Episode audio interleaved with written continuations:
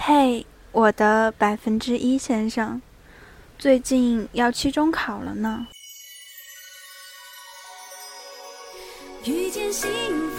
来到台湾才知道，我所在的这间学校有一个传统，期中或者期末考试前会送欧帕糖，祝福考试顺利，各科 all pass。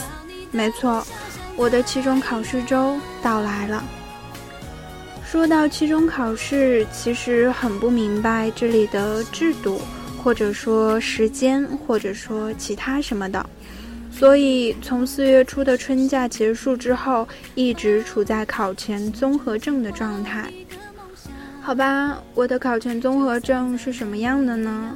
具体来说呢，就是推掉所有的外出活动，宅在宿舍过了一个又一个的周末。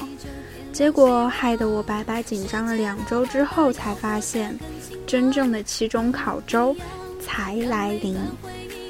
说到欧帕糖，前几天室友收到包的美美的，还附着贴心小卡片的，而且还不止一包的糖，让我羡慕嫉妒又眼红。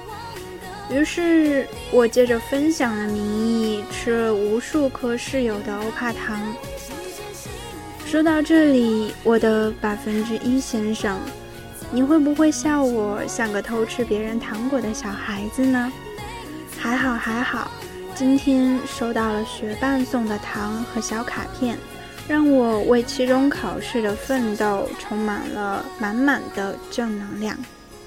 好啦，我的百分之一先生，我不是责怪你没有及时出现送糖给我，我只是想问。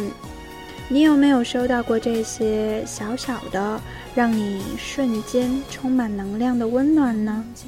那么，鉴于前几天跟大家分享了无数让大家飙泪的文章，今天呢，九九就要履行治愈系小女生的职责，来跟大家分享一篇非常治愈的故事，来自史铁生的《我这么喜欢你》。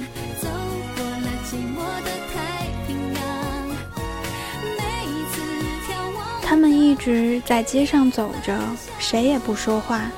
汽车的噪音很大。到了吃午饭的时候，姑娘说：“我不想吃，我不饿。”他们走进一家饭馆，坐在一个角落里，看得见街上白花花的太阳和一些红的刺眼的遮阳伞。姑娘把桌上的一滩水画成古怪的形状，她不断的长出气。小伙子看着杯子里的啤酒的气泡，不管我怎么跟他们说，他们还是那么说。姑娘很快的看了小伙子一眼，又垂下头。小伙子不停的喝着啤酒，又去买了两个菜。姑娘说：“我一点都不饿。”小伙子问：“他们怎么说？”姑娘犹豫着说：“还是那么说，还是说。”玻璃上有一只小虫嗡嗡地叫着。街上到处是卖雪糕和卖茶水的疲倦的吆喝声。小伙子问：“你呢？你自己呢？”姑娘又说：“我也不知道，也许……”我不应该总耽误着你，也许他们应该总耽误着我们吧。姑娘说：“可是我爸爸血压高，我妈妈又有心脏病。”小伙子又去买汽水儿，他们今天已经喝了好几瓶了。桌上的菜，谁也没动。好吧，我等。小伙子把一瓶汽水通的放在姑娘面前，说。等你有了高血压，我也有了心脏病。姑娘笑不出来。要是在往常，她又笑个不停了。姑娘说：“你应该跟那个人好。”其实，你说了一百回了。小伙子生气地说道。姑娘又说：“其实他比我好，真的比我好。”小伙子说：“我只说一百零一回。”比你好的人多了，可爱不爱是另一回事。他们又默默地坐着，不再说话，谁也不看谁。蜻蜓飞得低了，远处有一片发亮的云彩。会下雨吗？姑娘先问。带着伞呢，小伙子回答。他正看着汽水瓶上的北冰洋，也许那儿不错。如果那儿有一间房子的话。姑娘说：“你少喝点儿吧。”小伙子回答：“没关系，啤酒加了汽水的。”姑娘想，等将来自己当了母亲的时候，成了老太太。一定要理解自己的女儿或者儿子。假如是你自己不愿意，那那就算了。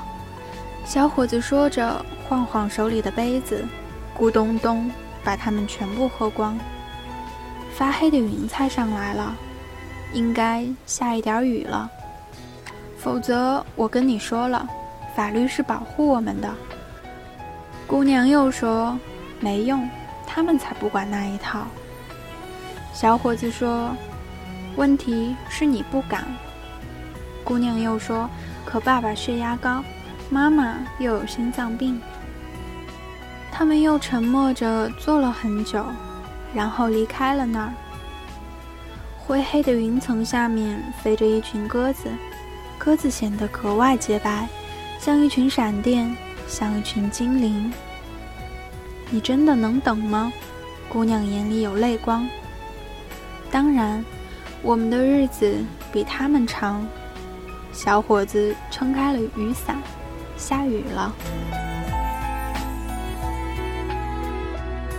文章很短，但是看完之后，可能大家就会明白，这是一篇关于爱情的故事。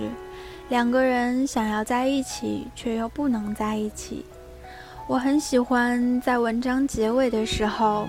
小伙子说的那句话，当然，我们的日子比他们长。又想到安东尼在那本《这些都是你给我的爱》里面写到的一段话：希望迷路的时候，前方有车可以让我跟随；冷的时候，有带电热毯的被窝；拉肚子的时候，就离家不远。困的时候，有大段的时间可以睡觉；不知道说什么的时候，你就会温柔地看着我，笑我词穷；不可爱的时候，会适可而止；寂寞的时候，知道你在爱我。不管什么时候，总是会有让你温暖的时刻，总是会有让你温暖的人，就像你。我的百分之一先生，虽然还不知道你现在在世界的哪个角落，陪着哪个人或者谁让你温暖，但是我知道，总有一天你会出现，所以我会等你。